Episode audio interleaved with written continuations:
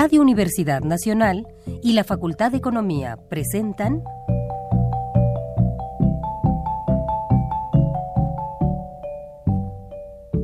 Los bienes terrenales.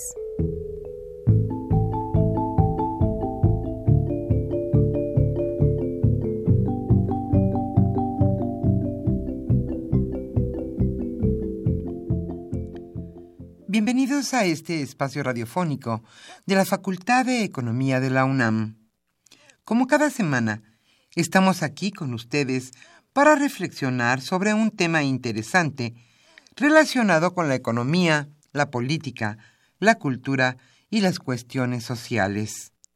En nuestra mesa de análisis participan destacados especialistas, quienes nos acompañan hoy en este estudio y como siempre, le invitamos a participar en este programa a través de sus llamadas telefónicas. Para nosotros es un gusto saber que usted desde su casa, desde su oficina o en el lugar donde se encuentre, se interesa en el tema que tratamos. Nuestro número 5536 8989. Repito con mucho gusto, 5536 89 89.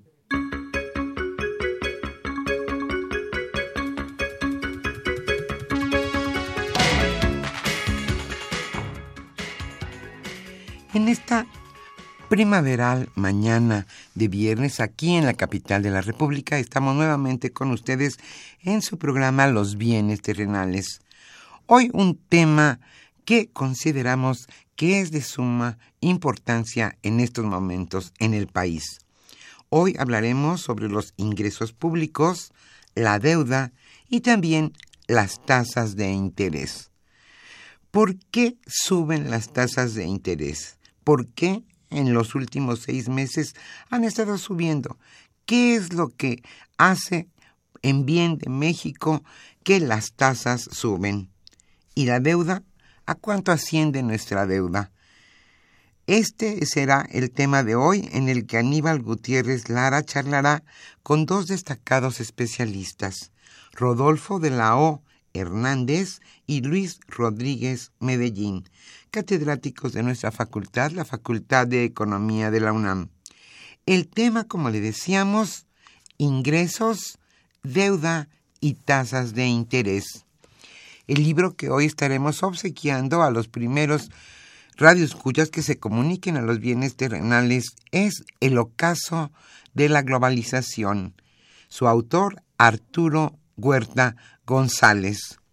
Pero antes de iniciar nuestra mesa de análisis, le invitamos como siempre a escuchar la economía durante la semana.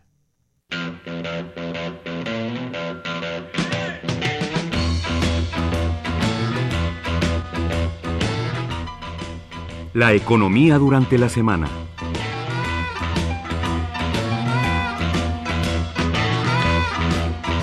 El Banco de México decide elevar la tasa de interés a 6.5%. La Junta de Gobierno del Banco de México decidió subir en 25 puntos base el objetivo para la tasa de interés interbancaria a un día, para ubicarla en un nivel de 6.5%. Con este incremento suman cinco alzas consecutivas en la tasa de referencia, de septiembre a la fecha, llevándola a su punto más alto desde el 20 de marzo de 2009, cuando en esa época, en ese momento, era de 6.75%.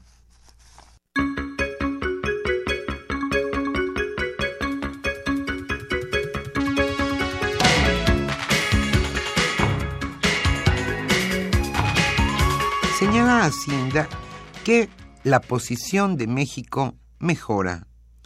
Una mejor definición de los intereses del gobierno de Estados Unidos ha permitido disipar la ansiedad e incertidumbre que azotó a México en los, en los primeros meses de este año. Esto lo señaló Vanessa Rubio, subsecretaria de Hacienda y Crédito Público.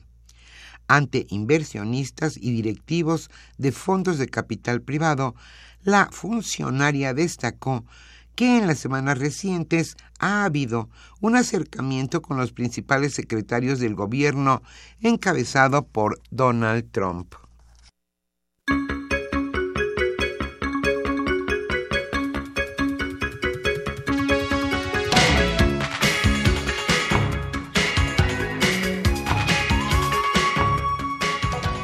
Y en el mes de febrero, el gobierno obtuvo una muy buena recaudación de impuestos.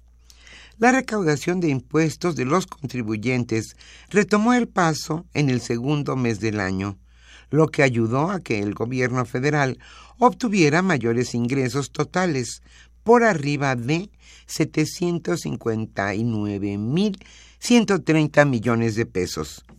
De acuerdo con el informe mensual de finanzas públicas de la Secretaría de Hacienda y Crédito Público, en el periodo enero-febrero de este año, los contribuyentes del país pagaron 483.084 millones de pesos en impuestos, unos 11.260 millones más a los previstos para este plazo y 4.7% real más a lo observado en esos meses, pero del año pasado.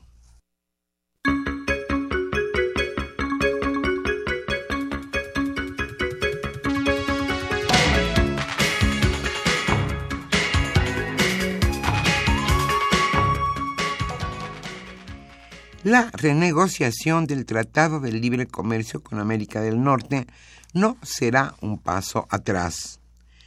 En la próxima renegociación del Tratado de Libre Comercio de América del Norte no habrá pasos atrás, ni cuotas, ni aranceles, pero sí se fortalecerán las reglas de origen. Esto lo aseguró el secretario de Economía, Ildefonso Guajardo. No aranceles, no a cuotas y fortalecimiento de reglas de origen. Sin duda, señaló el funcionario, les puedo garantizar que esos tres elementos serán claramente como una línea propia en las negociaciones del Tratado de Libre Comercio de América del Norte. No les quede duda que la negociación es para ir para adelante, no para atrás. Como le decíamos, esto lo señaló Ildefonso Guajardo, secretario de Economía.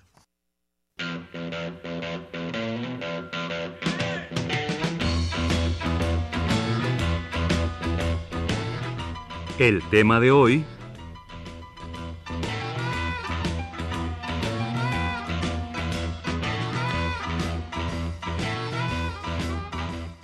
Como señalamos al inicio de este programa, el tema que hoy ocupará nuestra mesa de análisis es ingresos públicos, deuda y tasas de interés.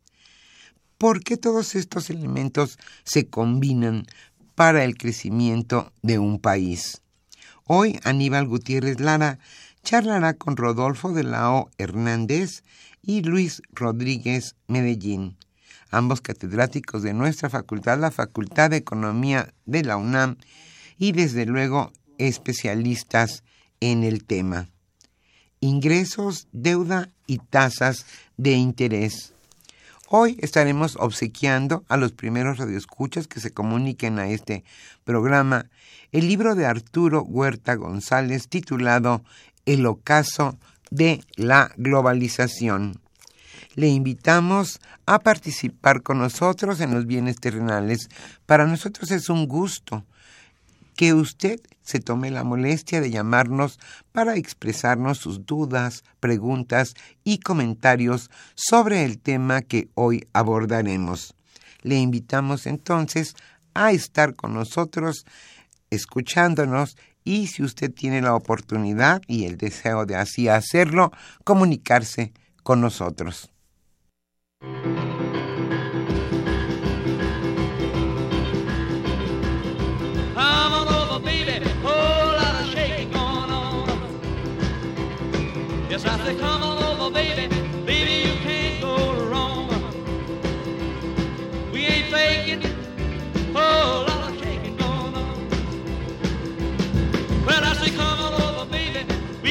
Chicken in the corner.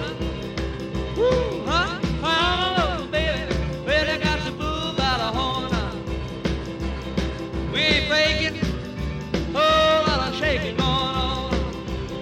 Yeah, I said shake, baby shake. I said shake, baby shake. I said shake it, baby shake it. I said shake, baby shake.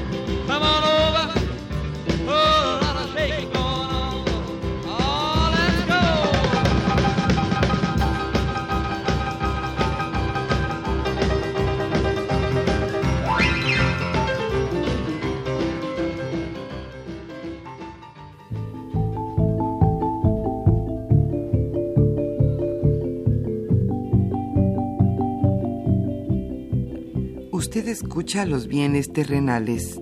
Nos interesa conocer su opinión.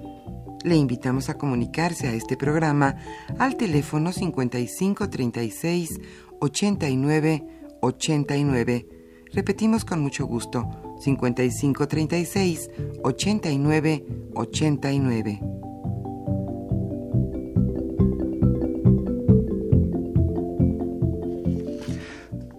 Muy buenas tardes, les saluda su amigo Aníbal Gutiérrez. Estamos en nuestra emisión de los bienes terrenales, en nuestra, mesa de trabajo, con Rodolfo de la O y Luis Rodríguez, buenos amigos de- del programa y de ustedes como auditorio. Bien, esta última semana ha habido eh, noticias económicas importantes sobre cómo se está manejando la política económica. En primer lugar, se ha visto un comportamiento relativamente más estable, mayor tranquilidad en lo que son los movimientos del tipo de cambio, la relación del peso con el dólar.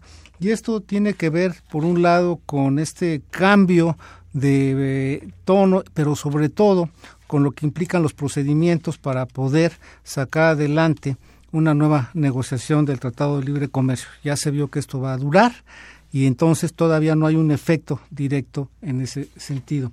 Sin embargo, todavía está pendiente la decisión fiscal que toma el gobierno de Estados Unidos en donde una reducción importante de sus impuestos, así como un incremento de todo lo que tiene que ver con la importación de bienes y servicios de países como México, sí podrían afectarnos. Mientras tanto, el comportamiento de los precios que han ido al alza, debido a que el salario mínimo aumentó un poco más de lo que regularmente lo aumenta, la tasa de interés se ha ido ajustando al alza para seguir los movimientos de la tasa de interés de Estados Unidos y al mismo tiempo también para tratar de retener capitales, eh, han motivado que eh, se presione el mercado cambiario y los mercados financieros. A esto lo acompaña el incremento también del precio de las gasolinas y así tenemos gasolinas, tasa de interés, salarios y tipo de cambio que se han movido al alza y esto nos lleva a un nuevo nivel de inflación.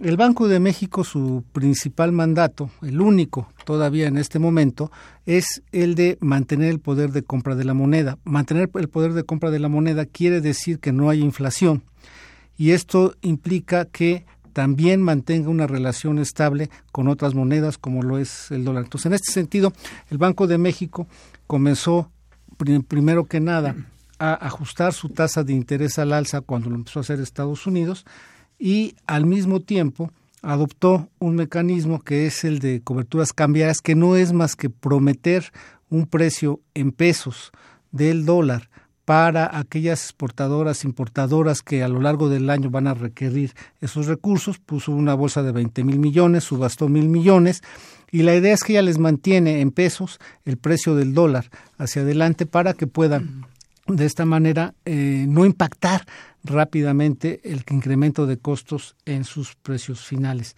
Y finalmente, una cuestión que está muy vinculada ya al tema de ingresos y gastos del gobierno es que el Banco de México, a partir de sus operaciones, lo que hace, una vez hecho el corte, su cierre del año, es hacer ese balance, ese balance de estados financieros como cualquier empresa y a veces llega a tener ahí algunos excedentes, alguna no se le llama ganancia como tal porque no es una institución que tenga una finalidad de lucro, pero son estos remanentes. Esto, ahora sí, lo que le sobró después de estar operando, cuyo eh, la explicación que se da es que su principal origen tiene que ver con la ganancia en pesos por los eh, movimientos cambiarios. Y de este modo, el Banco de México tuvo un remanente de 535 mil millones de pesos y de estos, por una reforma de hace un año a la ley, eh, tuvo que destinar el 60% al gobierno federal. Al hacer este movimiento, el Banco de México lo que está haciendo es apoyar los ingresos del gobierno federal y esto equivale a darle 1.6% del Producto Interno Bruto al gobierno. Esto se puede destinar a ajustar lo que es el déficit o a alcanzar más rápidamente el superávit primario y por otro lado también le puede ayudar a reducir lo que pesa la deuda externa dentro del producto. Estos dos elementos son hoy los centrales en la política económica, en la medida que tanto el Fondo Monetario Internacional como las calificadoras internacionales le han insistido a esta administración en que debe de reducir la diferencia entre ingresos y gastos y que debe también de reducir el peso de la deuda como porcentaje del Producto Interno Bruto. Este es el entorno con el cual también hace un rato se dio a conocer lo que son eh, los criterios de política económica. Esto es un documento que presenta un balance de cómo está la economía y qué perspectivas hay. En este entorno hoy vamos a comentar con nuestros invitados cómo ven estas eh, reacciones y la capacidad del Banco de México también para innovar en materia de instrumentos y de acuerdo a su concepción poder contener los movimientos cambiarios. Rodolfo. Sí, muchas gracias. Gracias, Luis. Aníbal. Eh, yo quisiera comentar acerca de lo, pues prácticamente eh, las tasas de la Fed y, y, Banco de México es precisamente es encontrar que sea que se considere una medida de riesgo sobre la economía mexicana. Si bien es cierto, la Fed, el objetivo es evitar que se sobrecaliente la economía de Estados Unidos. Para México, lo que acabas de mencionar del 25, de, la parte de los 6.5 que se ubica hoy en día el promedio, es precisamente evitar eh, contagios al proceso de formación de los precios de la economía, ¿sí? Anunciar expectativas de inflación, reforzar la, contribución de política monetaria al proceso de convergencia de la inflación sometida. Y como lo acaba de decir, con el fin de estar en posibilidad de continuar tomando las medidas de, necesarias para lograr la vigencia de la inflación con un objetivo del 3%, con respecto, obviamente, con el crecimiento del Producto Interno Bruto. Si es bien cierto, eh, los pronósticos que se, que se buscan es a raíz desde la diferencial que se ubica un máximo desde, desde el 2009 a la fecha. ¿No? que esa es la, parte histórica que se está manejando. Si es bien cierto, lo acabas de decir, es buscar un fondeo interbancario, ¿no? evitar precisamente un sobrecalentamiento, sobre todo la, economía de Estados Unidos está preparándose para eso, pero también para la parte de no afectación a la economía mexicana. Si es bien cierto, eh, aquí, aquí hay una evolución de varios determinantes. Uno de ellos es la inflación. Para empezar, la inflación, y las, que son expectativas a mediano y a largo plazo tú lo acabas de comentar, evitar que la inflación no se dispare y que, llegue, y que se mantenga a un 3% como estaba proyectada para la, para la economía nacional. ¿no? Si es bien cierto también buscar todas las medidas de evolución que se puedan determinar, sobre todo las cotizaciones con respecto a los precios de la gasolina, que eso también es parte de lo que el tema que nos está tratando hoy en día la, las tasas de interés, ¿no? La tasa que el Banco de México el día de ayer anuncia y hoy el día de los criterios los, los precriterios de criterios de, política económica nos dan a conocer los avances, digamos, y a qué expectativa estamos para el próximo año 2018, porque ya, ya se está trabajando la expectativa del próximo año, ¿no? Sí. Gracias, Luis. Sí, gracias, Aníbal, por la invitación. Creo que has hecho un...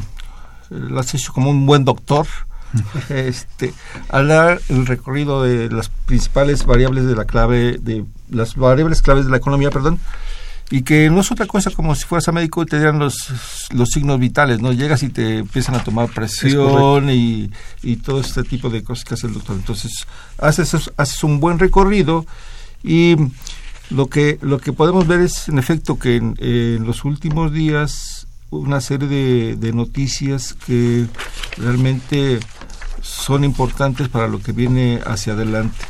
Eh, como bien señala Rodolfo, el incremento en la tasa de, interés es, es, una variable clave y ese, es, ese, esa variable, pues ancla, en, en, llamado así por algunos, tiene efectos eh, por, varios, por varios lados. ¿no? Evidentemente, eh, aumentar el crédito la tasa de interés, pues va a aumentar que el precio del dinero se incremente. Es correcto. decir, ¿qué es lo que se busca con, con un incremento eh, de la tasa de interés? Ya, ya estamos en 6.5, Exactamente. ¿no? 6.5. Entonces, Y ahí, déjame recordar que el diferencial de tasas que teníamos hace un año con Estados Unidos era de tres puntos. De tres puntos, exactamente. Y actualmente estamos entre 5.50 y 5.75 prácticamente. Ya estamos llegando a una amplitud de 6 puntos y en algún momento, en la crisis de 2008, lo llevamos a un diferencial de 8 puntos. ¿no? sí.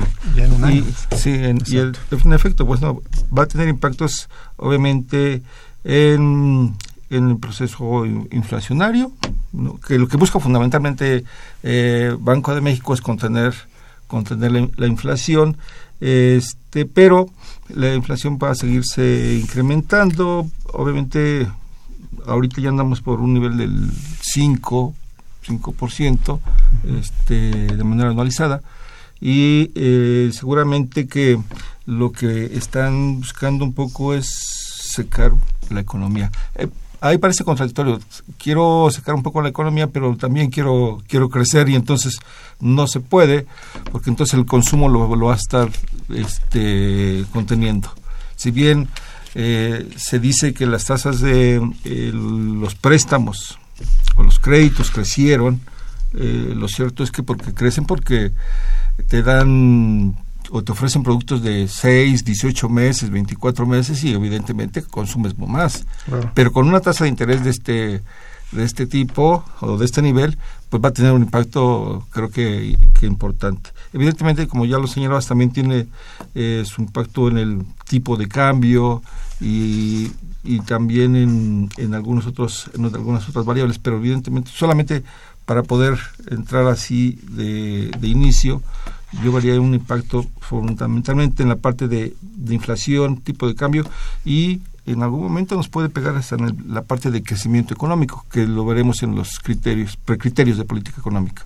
Sí, ahí efectivamente una cuestión que suena contradictoria es eh, en- estrictamente en materia de tasas de interés, un incremento en la tasa de interés te encarece el precio del dinero y por lo tanto te encarece también los créditos, tanto los que vengan hacia adelante, pero muchos de los que tienes contratados hoy son esa tasa variable. Pensemos en las tarjetas de crédito y sobre todo crédito al consumo, pero también la parte de financiamiento de empresas le pega en términos de ir encareciendo sus costos. Algunos hipotecarios que si bien habían bajado, pues hoy están sujetos muchos de ellos a esta variabilidad, entonces pueden también encarecer esta demanda de eh, vivienda. Entonces, en esa idea sí, parece que eh, hoy cuando necesitas continuar impulsando el crecimiento, un incremento en la tasa de interés, en la idea de que haya menos gasto y menos demanda y menos presiones de demanda para la inflación, Así pues sí te llevaría a retener aún más el crecimiento.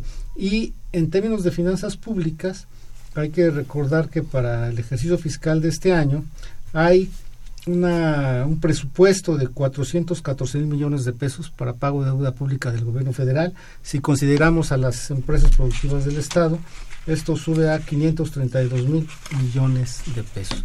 Estos 532 mil millones de pesos, pues prácticamente un 60% de ellos se pueden eh, cubrir con esos remanentes de operación del Banco de México que transmitió al Ejecutivo. Pero nos da una idea del peso precisamente de esto. Un incremento en la tasa de interés obligará a que esta partida de deuda crezca en detrimento de otras opciones de desarrollo social, de crecimiento e incluso puede también atentar contra la misma el mismo objetivo que ellos tienen de alcanzar un superávit. ¿no, Rodolfo? Sí, mira, yo creo que lo acabas de decir, de, de- de acuerdo a los ingresos presupuestarios, sí aumentaron un 6.4%. Sí, es bien cierto, a- a- en enero. Lo que acabas de comentar, esto nos representa un ingreso presupuestario que aumentaron ese 6.4% en el 2016 y para, y para el 2017 son 16 mil 16.4 mi- miles de mi- mil millones de pesos. Si es bien cierto, durante esto se ubicaron los 405.7 mil millones de pesos, que precisamente son de los ingresos petroleros, que fueron 17 mil millones de pesos, los no tributarios que fueron 8.3, mientras que los tributarios fueron menores de, de 10.1 millones de pesos de lo previsto. ¿Sí? ¿Esto qué quiere decir? Bueno, la disminución de, los, de la producción del petróleo fue de 10.5%, de, de, de, por ciento.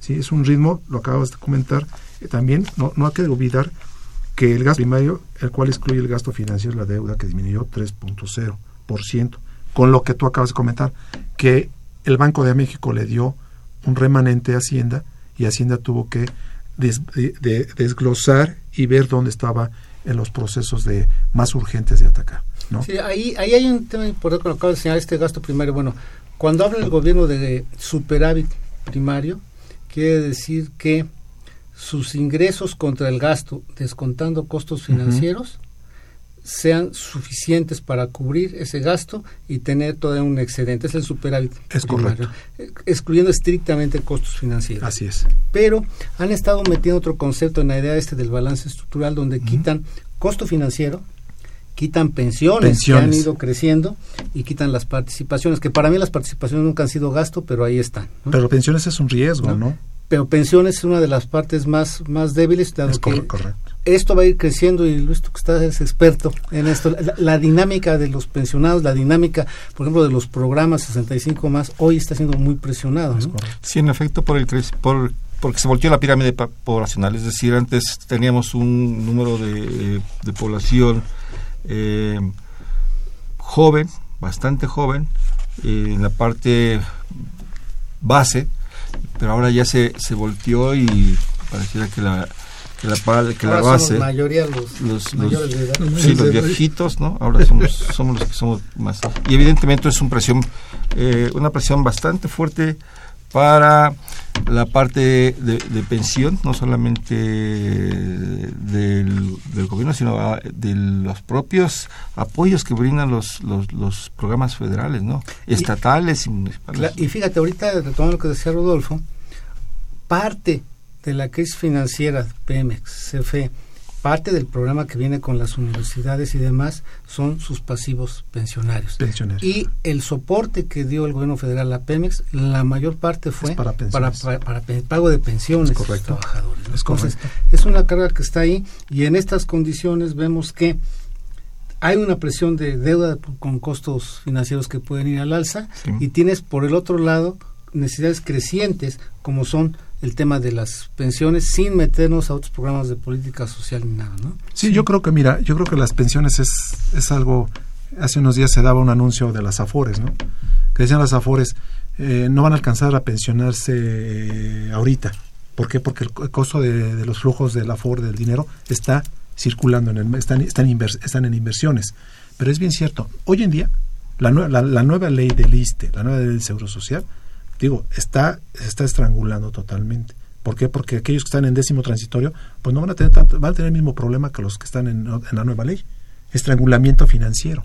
Y el dinero no va a alcanzar ni lo que dio el Banco de México, Hacienda, para poder solventar algunos casos. Y lo que va a decir Pemex es, fue una sobrecarga para esas pasivos y Comisión Federal de Electricidad. Ya me estás preocupando qué va a, a pasar con mi pensión. Vamos a un corte y ahorita regresamos con Luis. Gracias.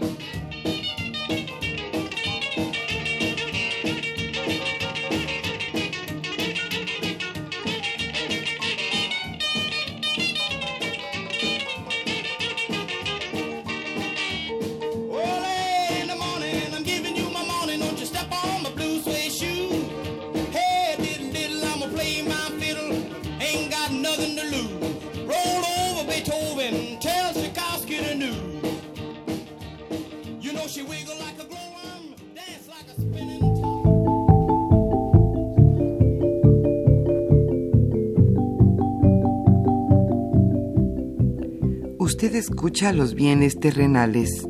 Nos interesa conocer su opinión. Le invitamos a comunicarse a este programa al teléfono 5536 89 89. Repetimos con mucho gusto 5536 89 89.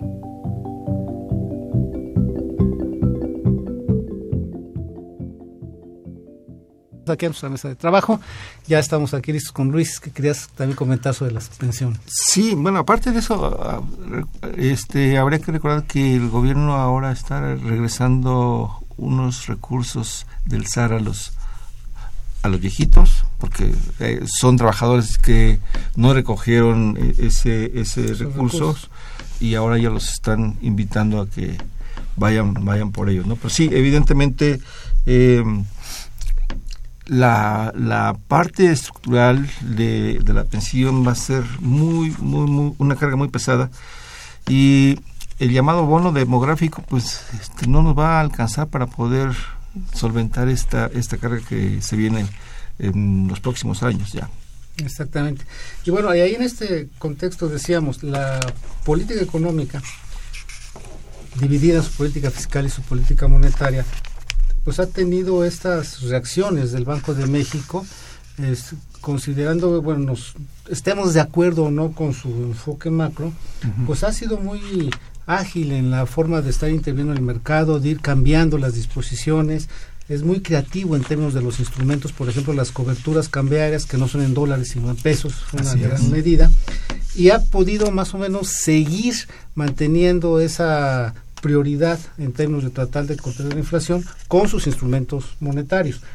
Ahí tendríamos entonces también que ver esta parte de eh, tratar de preservar una relación con la comunidad de Estados Unidos en donde prácticamente sea más atractivo invertir en pesos que en dólares, que es la gran competencia que hoy tiene con Así las es. tasas de interés. Exactamente. Pero al mismo tiempo el Banco de México ha apuntado que es importante que el gobierno se apriete más, que ajuste más. El Banco de México es el que ha insistido en que se debe de ajustar aún más el gasto.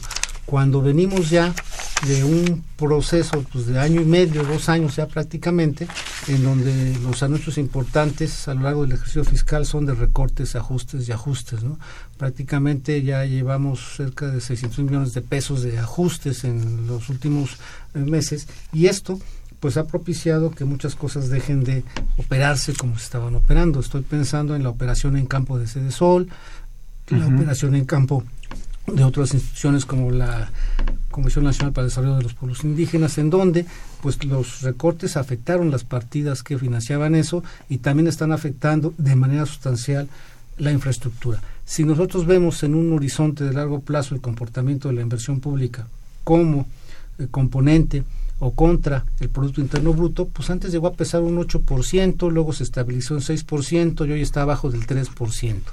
Y con eso, en, en, la medida en que estemos atendiendo estos criterios de superávit, que por la parte eh, monetaria, monetaria, se entienden las presiones que hay del exterior y también los cuestionamientos políticos internos al crecimiento de la deuda, pues también es cierto que pues lo que se está sacrificando es un, una palanca y un motor del crecimiento y la productividad como es la inversión pública. ¿no? Sí, en efecto, y, y, esto al final de cuentas va, va a impactar eh, en lo que se buscaba un fortalecimiento del mercado interno. Al final, de, al final del, camino, eh, el motor que le estaba dando el impulso a la economía mexicana, que es el, es el mercado interno, eh, pareciera que eh, no le están poniendo la gasolina porque está muy cara, ¿no?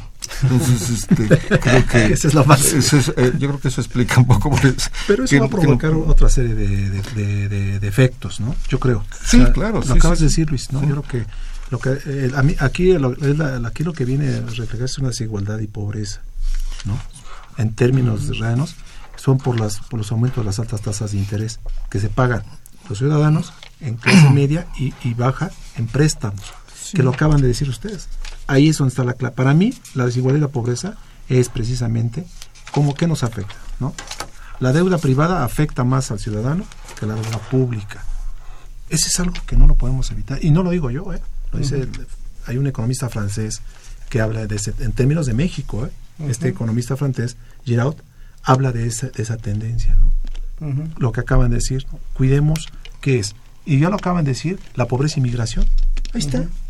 Ese es el problema que estamos viviendo, ¿no? Y que ahí, ven- insisto, las, la- las tasas de interés que se tienen hasta ese es un 30% que se está dando, ¿no? Eh, Que se, que- y aquí lo que se trata es mejorar la economía de los ciudadanos, ¿no? Claro. Ah, Y recuerdo ahorita, pues señalas, eh, por ejemplo, revisando programas sociales y estos esquemas de financiamiento, muchos sociales, otros privados, resulta que en algún momento se estaba promoviendo que se conocieran los mecanismos que tenían dos o tres este, organismos privados de este tipo. Y resulta que la tasa de interés anual era del 40%. Y eso es. para empresas sociales que apenas están empezando, que como resultó algún día con una experiencia exitosa, pues tuvieron ya 10 mil pesos al mes. Sí, pero eran 20 señoras, o sea, les tocaba de a 500 pesos a cada quien. Entonces, si aparte eso se lo come, la tasa de interés no es, No es. Y es una de las consecuencias. Ahorita, a- atendiendo a las preguntas que nos está haciendo nuestro auditorio, saludamos a Arturo Báez Hernández, que nos dice, subiendo las tasas de interés, ¿cómo nos afecta? ¿Es favorable para la economía? Pues ya vimos que, no. Que no. que en el sentido de impacto en la demanda, pues no, y además No. se encarece todo el financiamiento. Javier Guerra nos dice si con el incremento de las tasas de interés se puede promover el mercado interno, ya que es lo que necesitamos en México. que esa es una, es una de las cosas más, más, que eh, darle o impactar en el crecimiento, busca más tener la estabilidad. O sea, es, un, Sí, sí. es un, una variable que busca estabilidad fundamentalmente porque crece, crece la tasa de interés de Estados Unidos y entonces inmediatamente tenemos que reaccionar para que los recursos no se vayan hacia los dólares y se Así queden es. con una tasa más atractiva en el caso de México. Sí, gracias. Taurino Ruiz nos dice cuál es el beneficio de la variación de la tasa de interés. En el tema del mercado interno, pues sí le, sí le afecta. La único efecto positivo es lo que señalas tú, Luis, Sí. que es esta idea de que el ahorro en pesos sea más atractivo que el ahorro en dólares. Esto es una tasa de interés alta en México, implica que el instrumento, el certificado de tesorería, la acción, lo que tengamos ahí, te va a dar un rendimiento superior que si tomas ese papel, lo cambias por pesos, los pesos por dólares y te los llevas a Estados Unidos. Yo creo que es una evolución a la, brecha, a la brecha del producto, ¿no? Del producto financiero, ¿no? Yo creo que ya con eso, lo que ustedes confirman, pues es eso, una brecha, ¿no? Pues Claro. brechas. Y Crisanto Nolasco de Xochimilco, si yo no tengo ningún ahorro, ¿en qué me beneficia el aumento en las tasas de interés? Pues ahora sí, por ningún lado, salvo... eh, lo que diría la autoridad sería que en el marco eh, general, en términos de la gran economía, las grandes variables macroeconómicas, se puede percibir posibilidad de que siempre se paga la deuda y eso da estabilidad al tipo de cambio, reduce las presiones Perdón, externas y ese es el entorno. Yo creo que eh, la respuesta también puede ser que esto de estos 6.5 o 6.5 es para evitar contagios del proceso de formación de precios. Y que sí le beneficia, pues sí le va a beneficiar.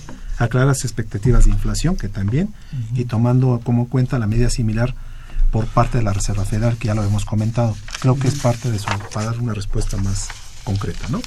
Sí, básicamente es la política económica, fiscal y monetaria van alineadas y por lo tanto es factible en alguna situación de emergencia de tener financiamiento barato para atender cualquier necesidad y al mismo tiempo permitiría que el gobierno pueda darse ciertos márgenes fiscales de acción, que los use o no, o en qué los va a usar, es otra cosa, otra pero cosa. le da ese, ese margen y eso es en general lo que podríamos encontrar con esta política monetaria, que es para eso está hecha, para controlar la cantidad de dinero en circulación y el precio del dinero en los mercados. Bien, también tenemos a David Gómez Sixto de Álvaro Obregón, que dice, ¿de qué sirve que el gobierno recaude más impuestos si 50 millones de mexicanos están en la pobreza, como decía Rodolfo? O sea, aquí el chiste es que se recaude, pero que haya márgenes para atender Más beneficios. esto, Así no que haya una presión tan importante en materia de costos financieros, deuda, Sí, etcétera, que te distrae recursos para otras Sí, cosas. yo creo que eh, se refiere fundamentalmente a que habría que distribuir de mejor de mejor manera, ¿no? La- Eh, el ingreso. Sí. Así es. Y Josefina Cruz, me molesta mucho que Hacienda presuma que recauda cada vez más impuestos y que estos no se vean reflejados en la forma de vida de los mexicanos. Efectivamente, hay mayor recaudación, pero todavía falta afinar más las políticas que bajan a, a la gente. A la gente. Eduardo A. Delgado Benítez de Coyoacán ¿A qué se debe que países que han tenido guerra recientemente estén mejor que México? Pues yo creo que aquí eso es, es muy difícil de, de entender o de explicar por qué, porque acuérdense que las guerras son periodos de pago, o sea, pierdo, pago y se recupera la economía. Aquí te- estamos en una brecha, si no estamos en una panacea, pero sí te está buscando la, re- la- la- el, re- el restablecer la, economía, la economía en beneficio de, no sabemos de, pero de, la- de la- lo que se interesa es la, la población. ¿no? También se puede explicar un poco por los ciclos económicos, ¿no es cierto? De, de repente eh, entras al, Correcto, este, a la parte más profunda y viene un rebote y este y, y logras Son tener crecimiento. cíclicos, Sí, ¿no? sí, de la exacto. Si lo vemos en un horizonte de largo plazo, pues cíclicamente incluso las guerras te van a llevar después a un periodo de recuperación Sí, y claro. reconstrucción donde por todos lados llega dinero y te ayudan a ese... Eso no quiere decir que nosotros necesitemos una guerra, pero este, así es como se vería en economía, ¿no? Sí, bueno, ya tendríamos. Bueno, Marina Gómez de Agüero de Benito Juárez, es- el tema es muy interesante, es bueno conocer las causas, felicitaciones, gracias. Irene Lozano de García Ciudad Neza, no es tanto lo que se recaude, sino lo que se roban. Ya perdí la cuenta de tanto político, ladrón, gobernadores, diputados, jueces, etcétera, etcétera, etcétera. Sí, efectivamente, un tema que sale en todo momento es lo de la corrupción y la impunidad. Y tan solo esta semana tuvimos gobernadores, tuvimos diputados y hasta fiscales Fiscales. metidos en problemas. en problemas, crimen organizado, corrupción y demás, que efectivamente es el tema que hoy está en la, en la agenda pública y ojo, no es exclusivo del sector público, por todos lados se pueden eh, documentar casos, pero que sin duda tendríamos que sí tener una campaña, no nada más el sistema que se ha anunciado anticorrupción, sino una campaña fuerte en el sentido de poder eh, acabar con la impunidad y sobre todo tratar de evitar estas prácticas de corrupción que también nos cuestan fiscalmente. ¿no? Bien, este es más o menos el contexto que hemos tenido y hace rato les decíamos se presentó este documento general de perspectivas de la economía. Con el entorno que hemos mencionado, prácticamente lo que eh, continúa señalando el nuevo documento, que va a ser la referencia en los próximos meses sobre cómo va la economía desde la perspectiva del gobierno, es que, eh, como dicen ellos, su balance de riesgos, esto es todo aquello que estaba generando volatilidad, sigue estando presente, pero ya no hay una presión tan importante, tan dura como la hubo. ¿Por qué? Por el cambio en las condiciones en Estados Unidos, que el discurso tan agresivo no se pudo traducir en de inmediato modificar las reglas del comercio entre México, Estados Unidos y Canadá. El hecho de que se tengan que seguir un proceso también calma un poco las cosas y los responsables de la negociación no están en una posición por el momento tan agresiva contra el comercio con México. Entonces esto La otra parte son lo que comentábamos, las decisiones de- del Banco de México, que hoy se ven eh, reforzadas con la postura de la Secretaría de Hacienda en términos de comportarse, como ellos dicen, responsablemente en términos de alcanzar superávit, cueste lo que cueste. Entonces, estos elementos se retomaron en el documento que se acaba de presentar y nos señalan pues, un crecimiento cercano a ese rango que hemos tenido en, en los últimos años, alrededor del 2, 2.5%, Así es. 2.8, ¿no? no, más o menos, Más ahí, o menos. ahí se estaría moviendo la perspectiva de crecimiento. La inflación sí la ponen más alta de- debido a que el cierre para este año no se espera que se vuelva al 3, pero sí eh, se comience a caminar hacia eso y plantea una inflación del 4.9, 4.9. 4.9%. Hoy la tenemos arriba, la tenemos en 5.4, 5.3 y nada más apuntaría que la canasta básica está arriba de 7. Sí, es correcto. Creo que los, los, los criterios, eh, los precriterios en este caso, eh, nos, nos permiten ver cómo hay ajustes de los criterios de, de, de 2017, ¿no es cierto? O sea, los, los criterios que dan a conocer este el año pasado y que son la base para ver cómo evoluciona.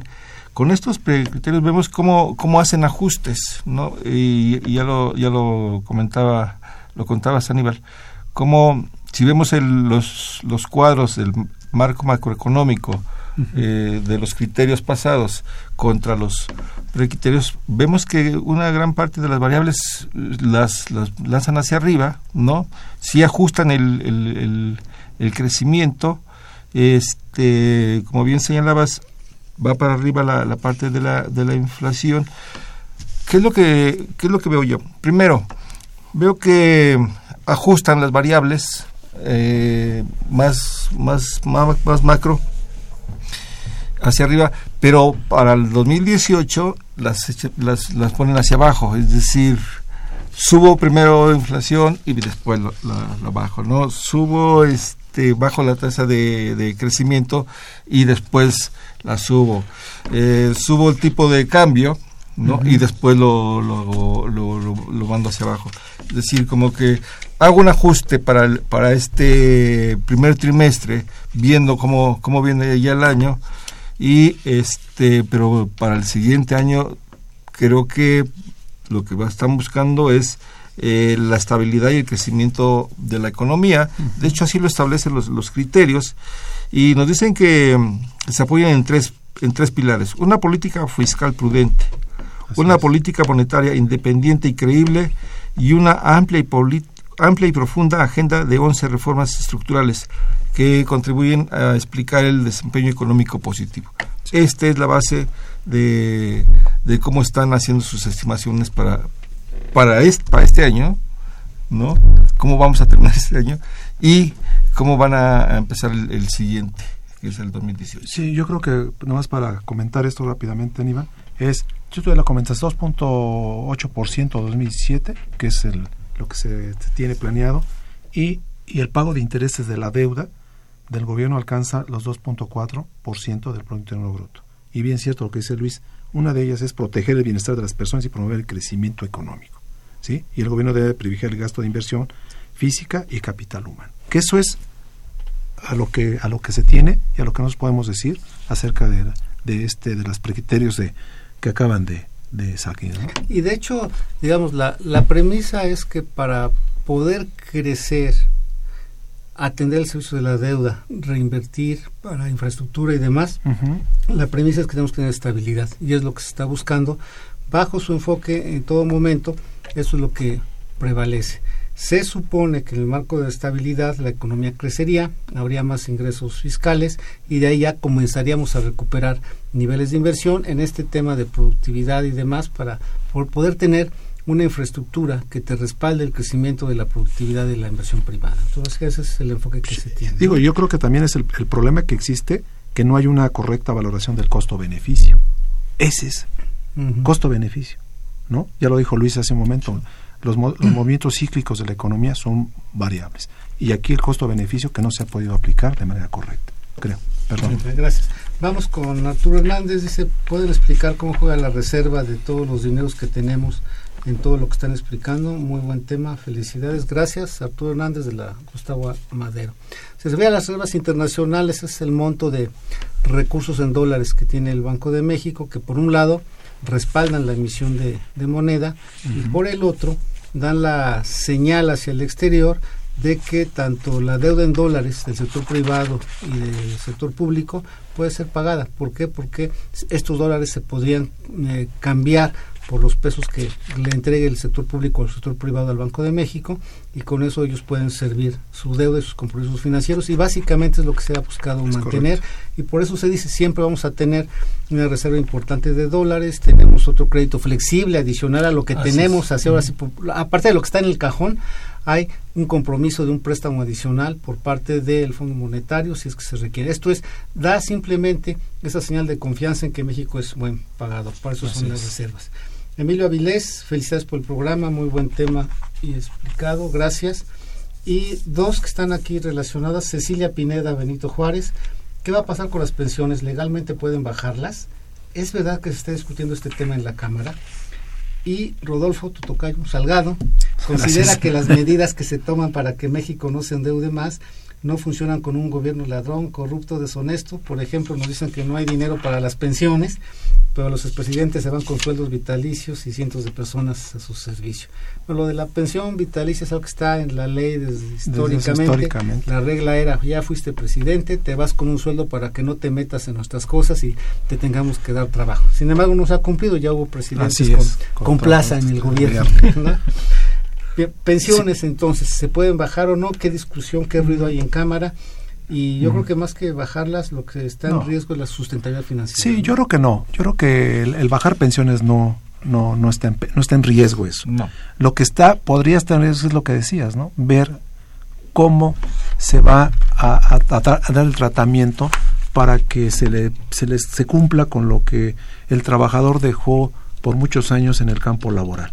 Yo creo que es algo que, que aquí había un problema muy simple que es lo que acabas de decir, la pelea entre el peso y el dólar, ¿no? ¿no? Que esa es la pelea, Sí. prácticamente, y yo creo que en- lo, lo que tenemos que buscar es cómo vamos a, a- a orga- cómo se va a organizar para, la- para este tipo de cosas. Yo las pensiones lo dudo, soy un primer convencido que no sería eso, ¿no? No sería factible. Sí, no, yo estoy de acuerdo con ustedes, pero eh, a mí me preocupa más que el poder adquisitivo de las pensiones se pueda mantener. Es decir, si, si hoy me pensiono con 100 pesos y, la inflación se me, se me viene disparando y tú lo acabas de señalar como la, el precio de la canasta básica eh, se ha estado incrementando, entonces tu poder adquisitivo se va deteriorando. Entonces, aunque tengas una, un- una pensión relativamente buena, pues en algún momento va perdiendo poder adquisitivo, va a comprar menos y entonces e- ese va a ser un problema. No alcanza para tu sobrecito de café y nada más. Sí, ¿no? Hay un vasito de agua para que lo, lo puedas este, disolver. Pero ese es, ese es el, el punto. Yo creo, eh, en efecto, eh, en términos nominales no creo que no creo que pero en términos reales, pues, si no hay estabilidad, Si no, se- si no- si no hay estabilidad, si no hay estabilidad, eso nos, nos puede se puede perder, ¿no? Sí, Ese es el sí, punto. sí, sí. Por eso también lo- esto también va de la mano de estos alegatos de la autoridad financiera en términos de mantener la estabilidad para preservar el valor adquisitivo de la moneda. Y aquí hay dos pistas que, que hay que cómo se manejan hacia adelante. Uno es las pensiones de los que nos quedamos en el régimen anterior, que ahí tendrán que eh, sostenernos el nivel que alcancemos en el momento de nuestro retiro y ya hasta que digamos adiós, bye bye. ¿no? Bueno, esa bolsa de recursos es estrictamente fiscal. Se hizo el cambio para otras generaciones a la parte eh, privada, esto es personal básicamente, donde hay un mecanismo, las AFORES, donde se tiene que estar ahorrando. Hay un, supuestamente por ley, era una tasa de interés superior a la inflación, Claro, ¿sí? claro. que no se va a mantener siempre, pero esa prácticamente el mandato para que no perdiera lo que tú decías de su poder adquisitivo. Exacto. Pero los primeros cálculos en este momento es alguien que esté en ese sistema y luego llegue a retirarse debido a la debilidad de su ingreso. El ahorro que queda registrado también es menor y por lo tanto el periodo en que se esperaba no alcanza, pero se multiplican muchísimo los años para alcanzar un nivel de ahorro que le permita tener una pensión digna. Y la otra es que en este momento, pues el comportamiento de las tasas de interés, por ejemplo, cuando estuvieron bajas, pues también te permitió, sí tener algún rendimiento real, pero Claro. tampoco duplicar tu, tu base de ahorro que tenías ahí. Sí, no, Entonces, no, hay una relación de tasas de interés, inflación para los que están en el nuevo régimen que tendrá que revisarse y yo llamaría la atención en términos de revisar lo que está pasando con los pioneros en este sistema que fue Chile, en donde hace unos meses había protestas y se hablaba de la quiebra de ese planteamiento. Creo que hay un reto importante en materia social y en materia eh, financiera como de las pensiones. Sí, mira, yo creo que el caso, acabas de tocar un punto muy importante, finalmente es Chile. ¿no? Sabemos Chile fue el, el- el- el promotor del sistema de ahorro para el retiro en el momento necesario, ¿no? Y uno de los protagonistas fue Milton Friedman en ese en ese colegio, en esos Chicago Boys que les llamaban, ¿no? Entonces, yo creo que México es es diferente. Yo creo, mira, yo creo que el, el- para mí el sistema de ahorro o de pensiones que tiene, creo que sí puede, estar, o sea, debe estar asegurado. Sin embargo, lo acabo de decir, si no si no se ve un crecimiento total, puede haber, pero no un problema no de paga, de pago, sino un un- un- que no se muevan, ¿sí? O sea, yo creo que aquí es reducir pensiones de los que tengan mayor, mayor, mayores prestaciones en Pemex, Comisión Federal, Seguro Social, con el anterior régimen y el nuevo régimen, ¿no? Porque lo estamos viendo con las AFORES. A partir de los 20 años ya debes empezar a ahorrar tu futuro. Eso es lo que marca la, la, la ley, ¿no? Sí. Y, la, norma, ¿no? Sí, yo yo creo que eso es, y, y perdón, nomás No, no, finalmente adelante, decir adelante, que es, insisto, proteger el bienestar de las personas. O sea, eso es algo y promover el crecimiento y no, y no, no equivocarnos en, el- en no, no, no llevar una valoración del costo-beneficio de la economía. Eso es lo que yo podría decir, Aníbal. Sí, Luis. eh, yo creo que al momento de retirarte tendrías que retirarte de manera digna, pues, o sea, con, con algo que te permita vivir este, relativamente bien. Pero como, como hemos visto, cuando se hace el, el- el anterior régimen, eh, evidentemente eh, la esperanza de vida era muy corta. Muy corta. ¿no? Ha, ha venido Aumentando. eh, aumentando la esperanza de vida, hoy andamos en el 77, 76 años y, y- y esto va evolucionando, entonces dicen, pues la población que ahorita es joven puede todavía durar más, entonces no va, no va a dar, no va a alcanzar el recurso para poder darles pensiones, entonces viene el nuevo esquema, pero vemos, y como bien señalas Aníbal, hay que revisar el caso Chile para para poner las Correcto. a remojar, ¿no? Y eso, eso corresponde a la parte financiera. La Sí. otra es la parte de salud ligada al crecimiento de la esperanza de vida. Claro. Así es. Puedes vivir 101 años, pero con chochos, tubos y demás. ¿no? Entonces, la calidad de esa vida hay que ver si se va a mantener cierto. realmente. Sí, tienes razón. ahora sí que, que ya para qué. Pero me decía un experto en temas de, de salud y nutrición, dice, aquí el problema es que se puede aumentar la esperanza de vida, pero hay que ver qué calidad de vida. Si va a ser con enfermedades crónicas, cáncer, diabetes, ya tenemos el tema de la obesidad, Así no va a haber sistema de salud Que y financiero que alcance para atender a la población que padezca tan solo diabetes. Es correcto. Sí, sí, sí. No va a haber. Entonces eso nos impone otro reto hacia adelante y en términos de ver hoy con lo que se está planteando, consolidación del enfoque de estabilidad, una nueva apuesta o renovada apuesta a la parte de las reformas estructurales para alcanzar un crecimiento. Estos dos son fundamentales desde este enfoque para poder lograr algo que no estuvo, bueno, se consideró y se tomó como una constante, tanto para el caso mexicano como para el caso chileno, que la economía iba a estar creciendo arriba del 5 o 7%, Sí, cosa que no fue posible. Si no crecemos, difícilmente alcanzaremos estas metas. ¿no? Así es. Así es, así es. Aníbal. Bueno, pues muchísimas gracias. Yo quiero agradecer aquí al doctor Luis Rodríguez Medellín, al doctor, Doctor Rodolfo Aníbal. de la O. Gracias, Aníbal. Este fue su programa de los bienes terrenales, su mesa de trabajo, que se, eh, es responsabilidad de la Facultad de Economía de la UNAM y de Radio Universidad Nacional Autónoma de México. Muchas gracias. Gracias a ti, Aníbal. Gracias, Pues Luis. gracias, gracias. Gracias.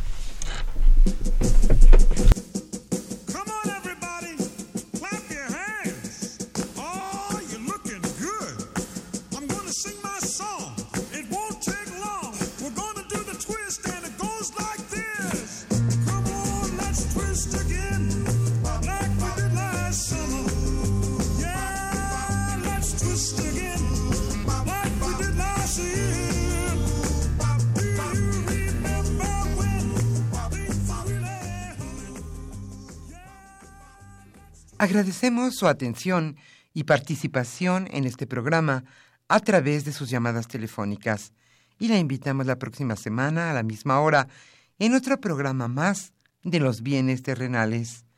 La coordinación general fue de Carlos Javier Cabrera Adame, la coordinación académica de Aníbal Gutiérrez, Roberto Cabral, Alejandro Pérez Pascual, Rubén Antonio Miguel y Leonardo Lomelí Vanegas.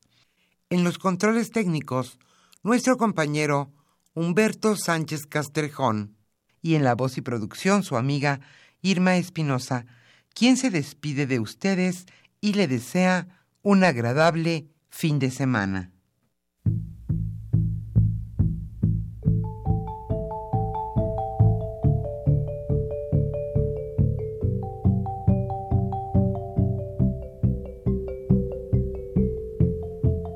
Radio Universidad Nacional y la Facultad de Economía presentaron Los bienes terrenales.